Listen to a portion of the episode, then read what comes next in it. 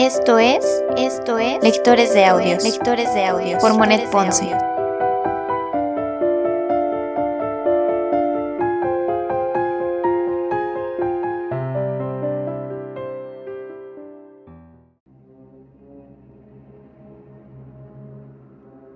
Segunda temporada. Segunda temporada. Frankenstein.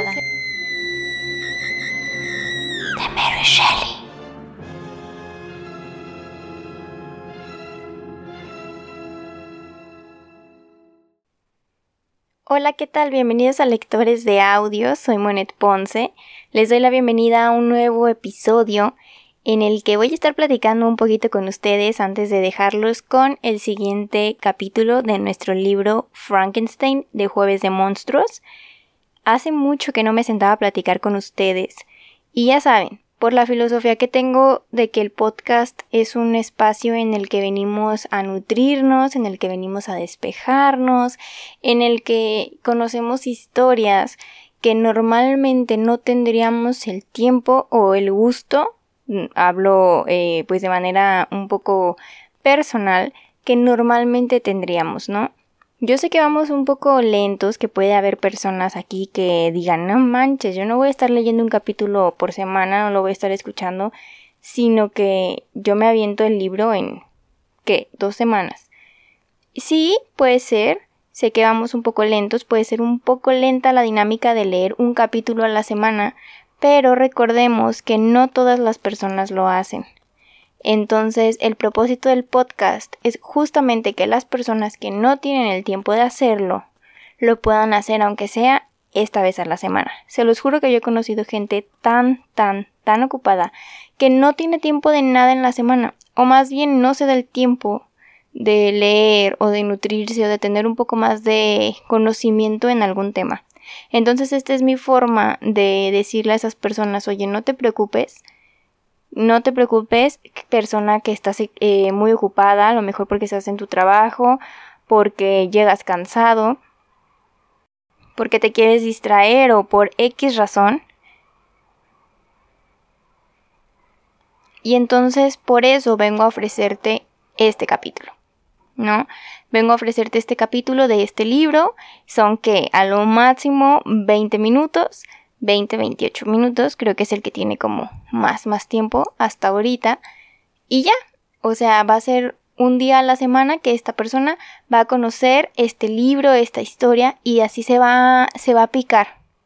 Porque el objetivo es ese, o sea, por supuesto que es que ustedes sigan escuchando el libro semana tras semana conmigo pero también el objetivo es ese, o sea, que alguien se pique tanto con la historia, con los personajes, o que diga, no manches, yo, a ver en cuánto tiempo yo me lo aviento, y compren el libro, o lo consigan, o lo vean en PDF, o alguien se los pueda prestar, y de esta manera ustedes leerlo. Es justo lo que, de lo que se trata, o que digan, oye, me gustó este género de literatura que estamos leyendo, a ver qué otros libros hay, y que ustedes se interesen y ustedes los lean y después ustedes me pueden decir, oye, fíjate que leí este libro, estaría interesante que lo leas. Ese es el objetivo del podcast y que este sea un espacio que te guste.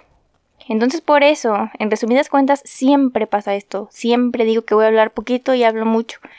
Pero bueno, en resumidas cuentas es por eso que no me gusta hablar mucho eh, en el podcast porque digo, pues ya, o sea, la gente viene a lo que le gusta, a lo que, a ver, yo quiero saber qué pasa en el, en tal episodio y quiero ver qué pasa en la historia. Y pues ya. O incluso saben que, que también lo que hacen es de que tienen una versión del libro y la comparan y es como, ah, en este, en, este libro que yo tengo decía esta palabra y en el tuyo es diferente. Y está padre conocer las diferentes versiones, en, en, en los diferentes idiomas que está transcrito el libro.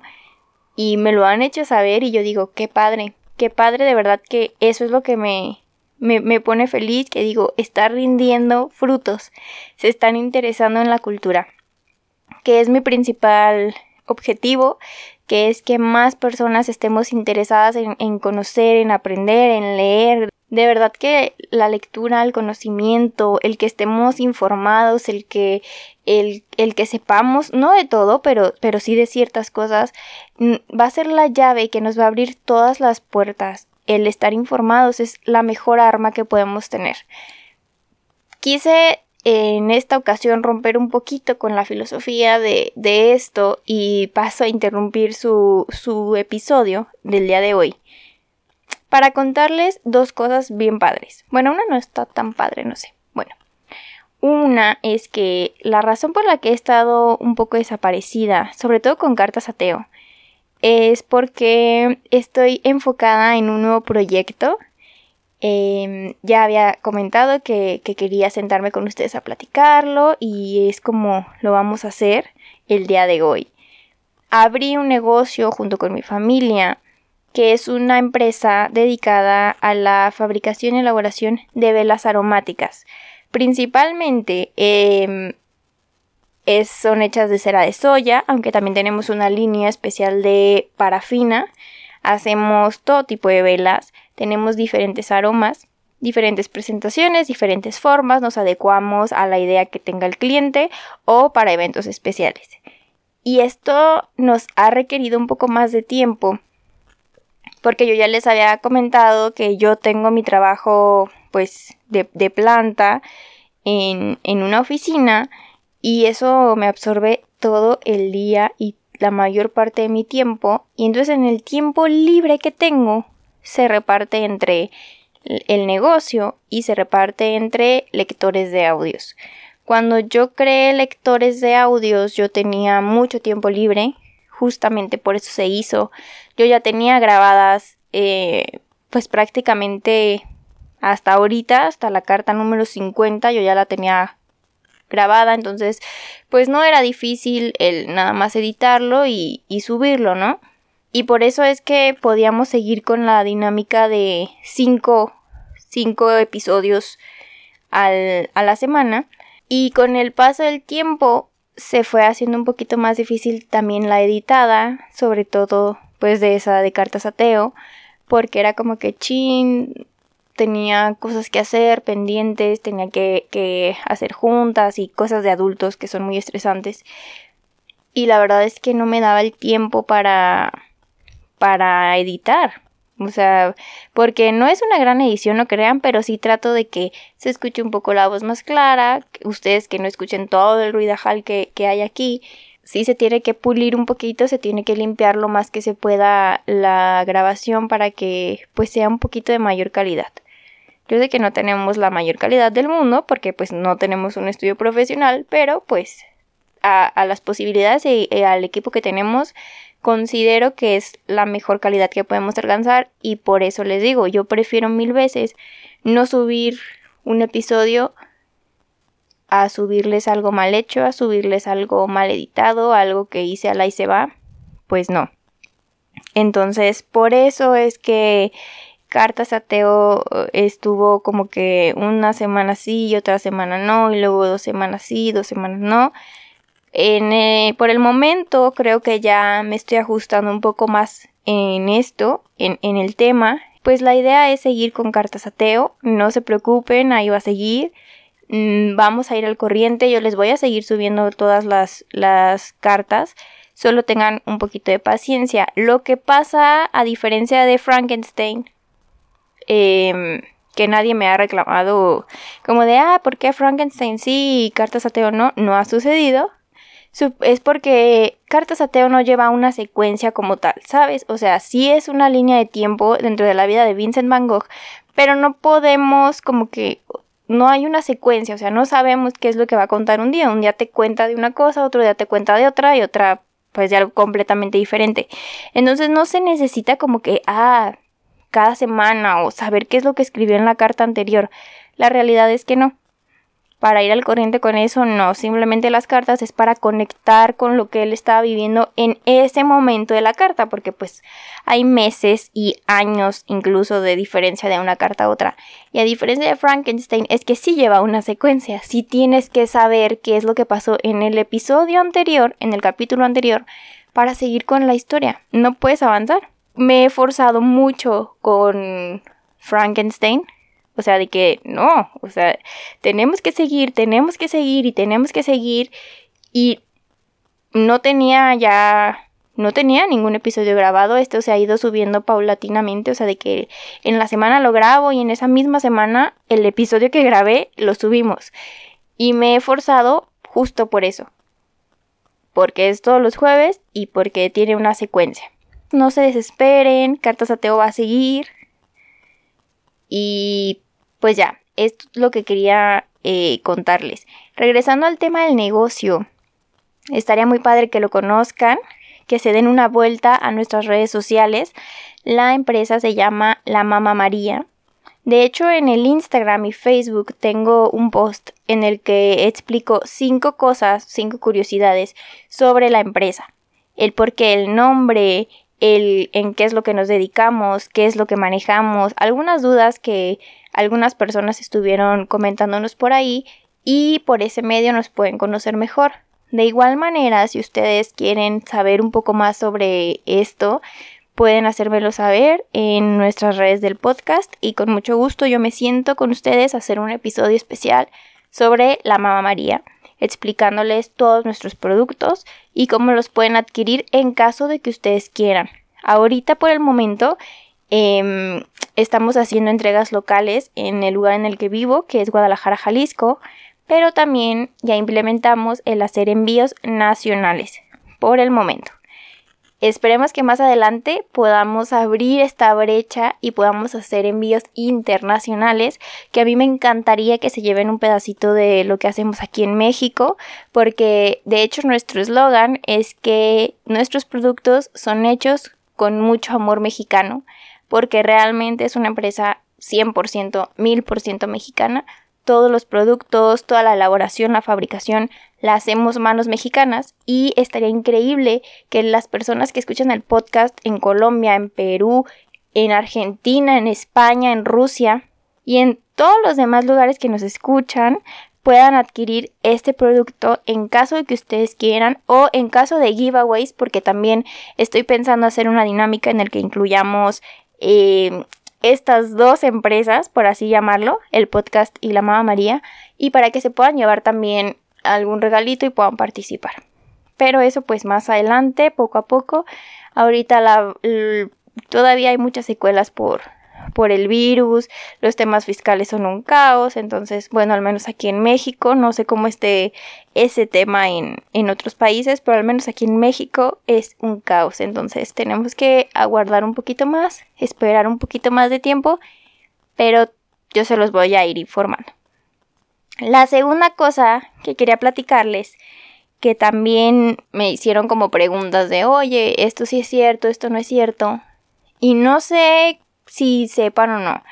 Pero es que Spotify está cambiando como que sus políticas respecto a los podcasters, o creo que así se nos llama a las personas que hacemos podcast, que Spotify nos quiere dar más valor, nos quiere retribuir el, trabajo que estamos haciendo, que claro, esto es un trabajo, o sea, aunque sea tu hobby, aunque te encante estar aquí, aunque te encante platicar y, y todo, es un trabajo, porque pues te incluye tiempo, esfuerzo, dinero en algunas ocasiones y, y pues nadie te lo retribuye, ¿sabes? O sea, es inversión a lo que amas y ya está. Pero algunas personas sí le dedican muchísimo tiempo y dicen, oye, hago lo que me apasiona, mi hobby me encanta y hay una posibilidad de que se me pague por mi trabajo. Qué padre, ¿no? Este, esa idea me parece genial el que se te retribuya tu esfuerzo y tu trabajo, híjole, está padrísimo. Solo que eh, a lo que tengo entendido, la política era que lo que podíamos hacer para que se nos retribuya un poco el trabajo era poder poner como ciertos candados en nuestros episodios. Esto quiere decir que puede ser que una persona eh, tenga un podcast y quiera entrar a este rollo de pues que se le bonifique, que se le dé una gratificación por su trabajo y puedes poner una tarifa que tú quieres cobrar. No sé, una cantidad X, no sé, 10 pesos mexicanos. 10 pesos mexicanos al mes. Y entonces tus oyentes o tus suscriptores para para poder escuchar tus, tu contenido, tienen que pagar esos 10 pesos al mes. Entonces, ¿por qué estoy platicando esto? La verdad es que yo no me meto mucho en esto y siempre les he dicho que, que valoro mucho el que haya personas que, que escuchen el podcast. De verdad que lo valoro, valoro cada mensaje, cada like, em, cada reproducción que dan a los videos, cada reproducción que dan en Spotify, porque créanme que lo veo, me meto a ver las estadísticas, pero para mí no es algo importante y les he dicho, o sea, para mí no hay diferencia si me escucha un millón de personas a si me escucha una persona. Yo voy a seguir haciendo lo que sé hacer igual, porque yo los veo como valor individual, no lo veo como masa. Entonces, eh, pues para mí realmente fue como que cuando ah, me, llega la noticia, yo dije, ah, bueno, pues está bien que se te retribuya tu trabajo, pero al momento de que ya, yo ni siquiera había leído esto de que se les cobraba a los usuarios, sino que mm, varios otros compañeros eh, podcasters empezaron como a, comentar y si lo hacemos o no lo hacemos y cuáles van a ser las ventajas y las desventajas.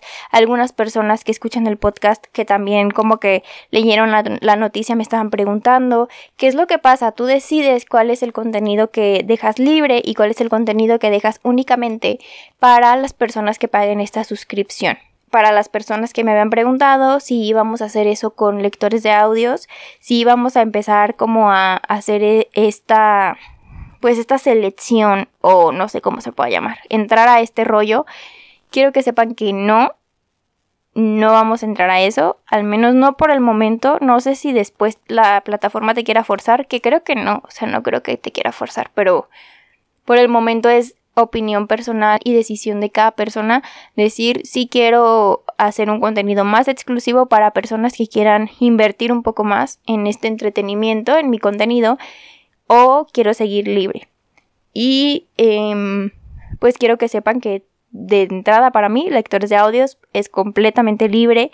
Van a seguir escuchando los episodios y todo el contenido gratis en su plataforma, en la plataforma que ustedes quieran, Anchor, Spotify, Apple Podcast, ¿no? ¿Qué, tenemos? En Google Podcast, Apple Podcast, ni Apple Podcast ni tenemos.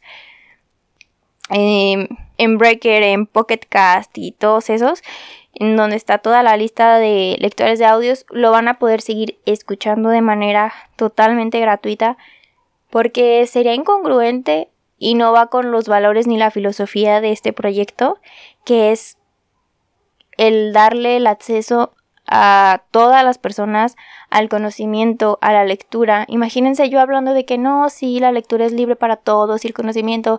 Ah, pero si quieres saber esto, te voy a cobrar tanto. Pues la verdad es que no se me hace ético con mi contenido. Porque mi contenido, se los he dicho siempre que es para todos, que es de manera abierta, que lo podemos hacer sin gastar ni un peso. Eh, para las personas que tenían esa duda, que me preguntaban, no lectores de audios no va a estar dentro de ese rollo. Disculpen si hay un, un, rollo aquí, o sea, un ruido, pero es que hay unos perritos en mi fuera de mi casa que están ladrando mucho. Entonces probablemente se va a escuchar esto en la grabación. Pero bueno, em, era eso. Lectores de audios va a seguir siendo gratis, lo van a poder seguir escuchando donde ustedes quieran, el tiempo que quieran, las veces que quieran. Pueden repetir y repetir los capítulos, no va a haber ningún problema. Si llegan a haber alguna nueva notificación o algún cambio en el podcast, yo se los voy a hacer saber. Como siempre, me voy a sentar aquí y voy a platicarlo. No me siento muy seguido, pero me siento cuando hay que platicar algo importante. Y esa es la razón sin más por el momento y ya dando todos estos comerciales, me despido, los dejo con este nuevo episodio de Frankenstein. Y bueno, otra cosita. Eh, probablemente van a estar escuchando un tipo de comercial en algunos de los episodios. Esto es para que conozcan la marca, para que más personas se familiaricen con el negocio y poder fusionar de esta manera, yo también poder aprovechar el alcance que tengo en el podcast y que así más gente vaya conociendo mi otra marca, mi, mi otra empresa. Entonces, no se asusten, no va a ser comercial como los de la tele y los de YouTube que te a medio episodio, ¿no? A medio capítulo de chin y el, y el asesino fue y ahí comercial. No, va a ser en una sección en la que no, no afecte el contenido, no se los voy a poner a medias, tampoco me voy a manchar, pero sí en un lugar en el que pues sea estratégico para que lo escuchen. Por si en los próximos episodios están escuchando un tipo de comercial, es por eso mi patrocinador es la Mama María para que lo conozcan, síganos en redes, en la cajita de la descripción les dejo todas las redes de el podcast por si me quieren mandar un mensaje y todas las redes de la Mamá María por si quieren conocernos, por si quieren adquirir alguno de nuestros productos. Entonces ahora sí, los dejo con el siguiente episodio de Frankenstein. Espero que estés muy bien. Muchas gracias por escuchar este episodio. Muchas gracias por apoyar el podcast, por tener tanta paciencia, por ser constante en escuchar esto. Muchas gracias, de verdad. Te mando un abrazo, espero que estés muy bien y nos vemos en el siguiente episodio. Chao. Capítulo 11 Con grandes dificultades puedo recordar la primera parte de mi existencia, puesto que todos los acontecimientos de aquella época se reproducen en mi mente con paradójica confusión. Me acuerdo de que una extraña multiplicidad de sensaciones se apoderó de mí. Podía ver, oír y oler sin que distinguiese estas sensaciones entre sí. También me acuerdo de que hubo un momento en el que una luz excitó mis nervios hasta el punto de obligarme a cerrar los ojos, y que la oscuridad que se produjo me asustó. Apenas había cerrado los ojos, los volví a abrir, y la luz me cegó de nuevo. Pero ya no me molestaba. Me levanté y empecé a caminar. Creo que bajé una escalera, lo cual me produjo nuevas sensaciones. Hasta entonces había estado rodeado de cuerpos oscuros que para mí eran imperceptibles pero de pronto descubrí que podía andar libremente de un lado para otro, sin tropezar con obstáculos que no pudiera vencer. La luz llegó a serme tan opresiva y su calor tan insistente que me vi obligado a buscar la oscuridad. Luego he sabido que me tendía a descansar en un bosque próximo a Ingolstadt hasta que la sed y el hambre me atormentaron. Busqué alimento en las moras silvestres y apagué mi sed en un riachuelo. Luego volví a tener sueño y me tendí para descansar hasta quedarme dormido. Cuando desperté estaba muy oscuro y me atemoricé al encontrarme solo y transido de frío. Ya antes había abandonado tu casa con esta misma sensación. Viéndome obligado a apoderarme de algunas ropas que eran obviamente insuficientes. Me sentí una pobre criatura desamparada y desgraciada, que nada sabía ni conocía a nadie, y dominada por un malestar tan grande que acabé por sentarme a llorar de angustia. Poco después empezó a extenderse una claridad que iluminó el cielo, produciéndome con ello una sensación de placer. Levanté la cabeza para ver qué era aquello y pude distinguir como un disco elevándose entre los árboles, la luna. Lo estuve observando en medio de mi asombro hasta que comprobé que la claridad que despedía me permitía ver todo lo que había a mi alrededor. Entonces me puse a buscar moras otra vez para comer algo. Tenía todavía mucho frío, pero al pie de un árbol encontré un capote del que me apoderé para abrigarme. Mi mente era un torbellino de confusiones. Todavía estaba lejos de poder discernir. Aunque apreciaba la luz y la oscuridad, sentía hambre y sed. Podía oír los innumerables ruidos que llegaban hasta mí y oler los distintos perfumes que despedían los bosques. Después se sucedieron varios cambios, de la oscuridad a la claridad, hasta que pude notar cómo la duración de la oscuridad había disminuido grandemente. Insensiblemente comencé a distinguir con nitidez el arroyo junto al cual me había acostado y la silueta de los árboles que me protegían. Descubrí también, y con no poca alegría, que los ruidos que me asaltaban de vez en cuando procedían de la garganta de unos animales cubiertos de plumas, que en más de una ocasión habían interceptado la luz. Empecé a percibir con más detalle las formas de lo que me rodeaba, e intenté determinar los límites de la bóveda de luz que se extendía sobre mi cabeza. Creo que incluso probé a imitar los sonidos de los pájaros, pero fue inútil, porque la rudeza y aspereza de los sonidos que pude pronunciar me asustaron y me callé. La luna desaparecía y volvió a mostrarse algún tiempo después, mientras yo seguía en el bosque. Por fin pude reconocer cada una de mis sensaciones dándome cuenta de que mi mente recibía cada día otras nuevas. Mis ojos distinguían ya los insectos de las brisnas de hierba y también unas matas de otras. Y en cuanto a mi oído, aprendió que el gorrión emite sonidos ásperos, mientras que el mirlo y el tordo producen un cantar dulce y agradable. Un día en que el frío me acosaba más de lo que hasta entonces lo había hecho, descubrí un fuego que, sin duda, había sido abandonado por unos leñadores, y percibí la sensación del calor. Lleno de alegría, metí la mano en él, pero la retiré al instante con un grito de dolor. Qué extraño me pareció que una cosa pudiera ofrecer dos efectos tan distintos. Vi que aquel fuego había sido hecho con trozos de madera y rápidamente intenté encender uno, pero las ramas estaban mojadas y no podían arder. Me desanimé. Luego me senté para ver cómo era posible que aquello sucediese y vi que poco a poco las ramas mojadas que yo había colocado junto al fuego se secaban y comenzaban a arder también. Esto me llevó a reunir ramas para ponerlas a secar y poder tener así con que calentarme. Por la noche, Temiendo que el fuego se extinguiera, lo cubrí con ramas secas que tapé con hojas húmedas, y extendí en su proximidad mi capote para disponerme a dormir. Cuando desperté ya era de día. Lo primero que hice fue ver si el fuego estaba apagado. Lo destapé y un vientecillo suave hizo que surgiesen otra vez llamas de él. Observando este fenómeno pensé en que necesitaba también aire para mantener el fuego, por lo que junté algunas hojas en forma de abanico que utilicé para animar las brasas cuando estaban a punto de apagarse. La noche me enseñó que el fuego, además de dar calor, iluminaba cuanto había a mi alrededor, así como que los residuos abandonados por los viajeros habían sido asados con el fuego y sabían mejor que las moras que yo comía. Por lo tanto, coloqué sobre las brasas esos frutos, pero me quedé muy desilusionado al descubrir que se estropeaban. Sin embargo, no me desanimé, pudiendo comprobar pronto que a las nueces y raíces que había puesto al fuego junto con las moras no les ocurría lo mismo, sino todo lo contrario. No obstante, el alimento fue escaseando y me pasaba el día entero buscando en vano algunas bellotas con que calmar mi hambre. Como me era difícil continuar sin comer, decidí abandonar el lugar para buscar un sitio que pudiera hacerme más habitable. Entonces se me planteó el problema de prescindir del fuego, que había descubierto casualmente y que no podía volver a producir, puesto que no sabía cómo hacerlo. Pasé varias horas dedicado a considerar este inconveniente tan grave para mí, pero tuve que desistir de todo intento de proporcionármelo. Así fue como me dirigí hacia el sol poniente, cruzando el bosque. Caminé durante tres días hasta que llegué a un campo que la nieve había cubierto y que ofrecía un aspecto desolador. Mis pies estaban helados por causa de aquella sustancia blanca, fría y húmeda que cubría el suelo. Serían las 7 de la mañana y yo necesitaba urgentemente encontrar con qué alimentarme y dónde guarecerme.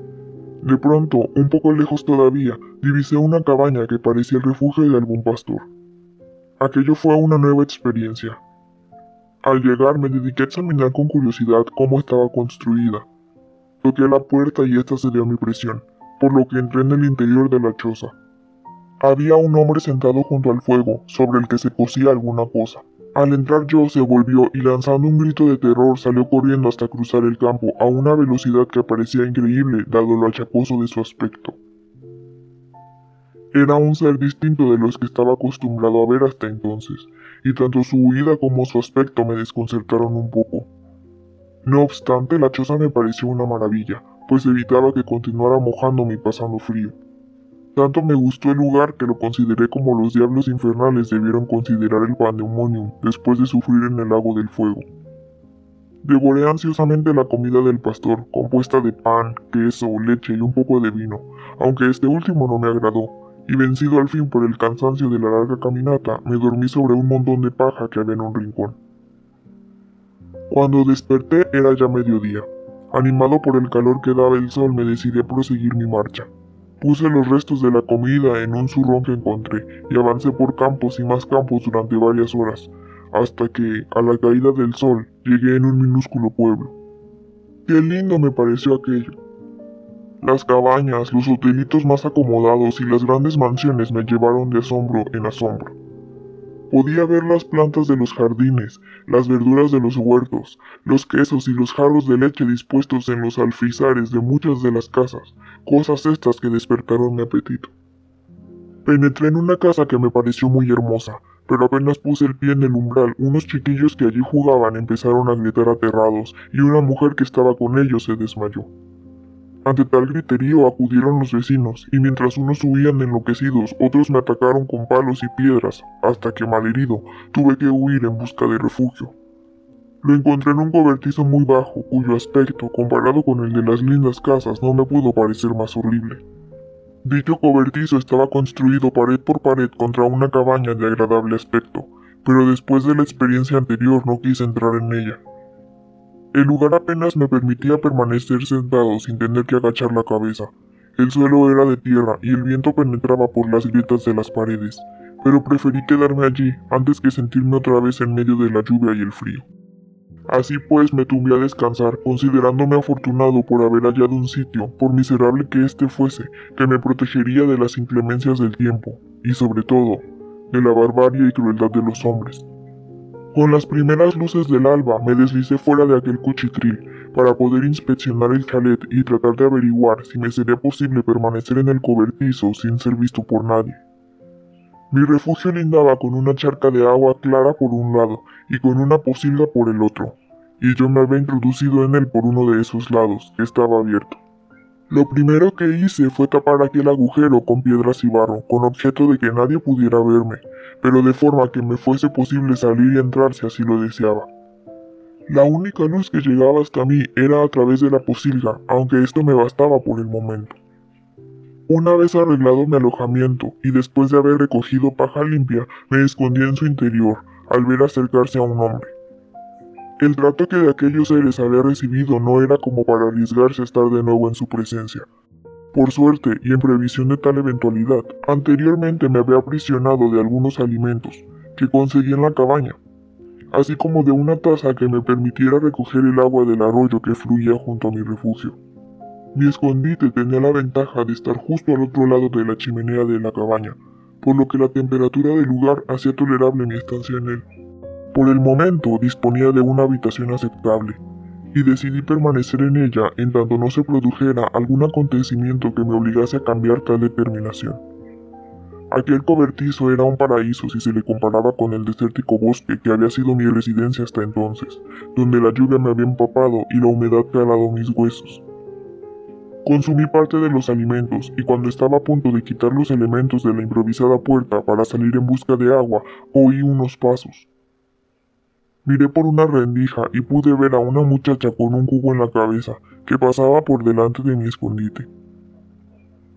La criatura en cuestión era de corta edad y su apariencia me pareció muy agradable, radicalmente distinta a la de los habitantes de las casas, así como también la de las sirvientas de las granjas que después tuve ocasión de ver.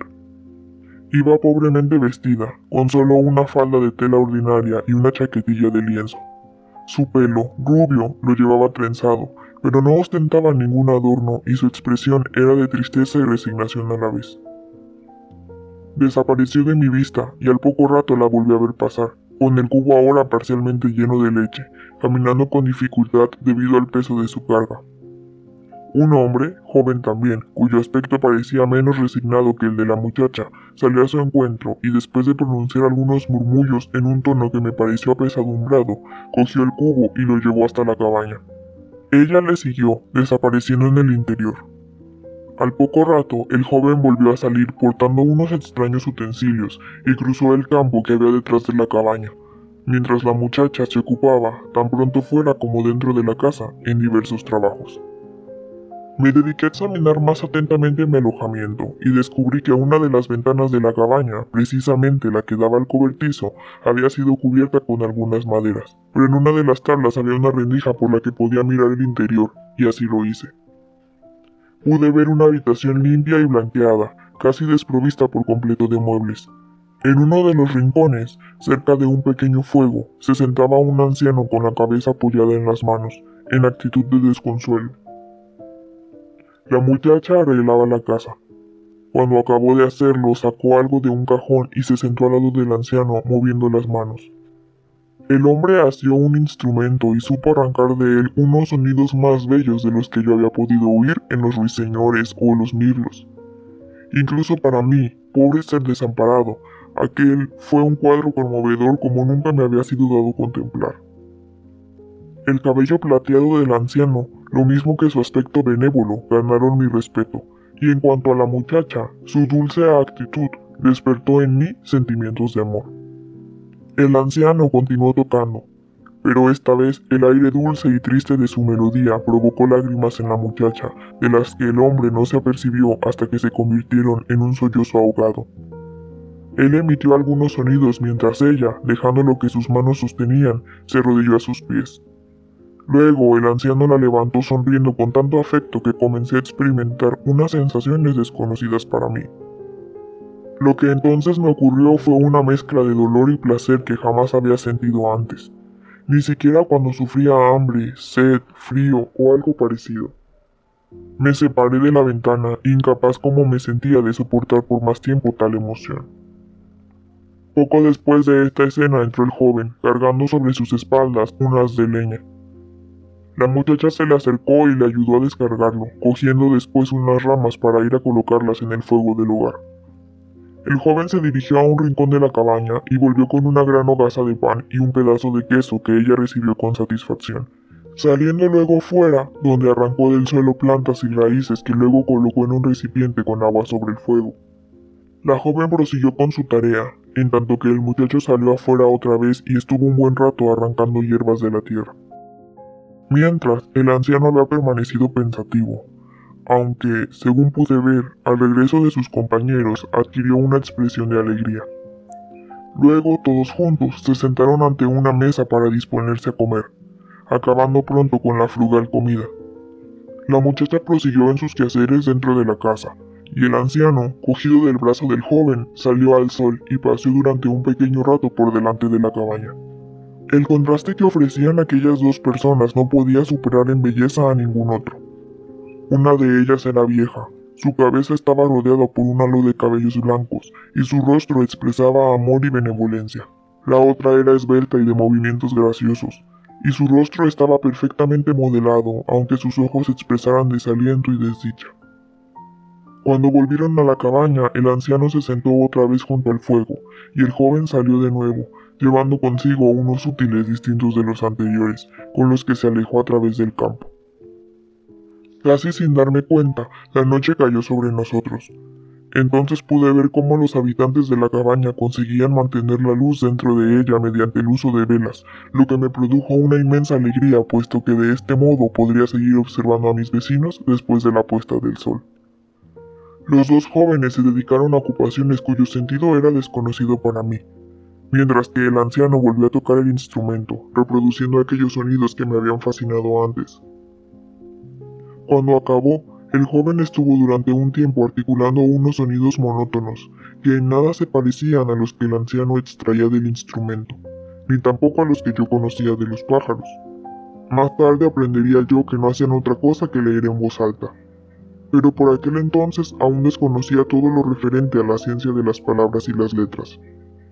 Al cabo de un rato de esta ocupación, los miembros de aquella familia apagaron las velas y, según creí comprender, se retiraron a descansar.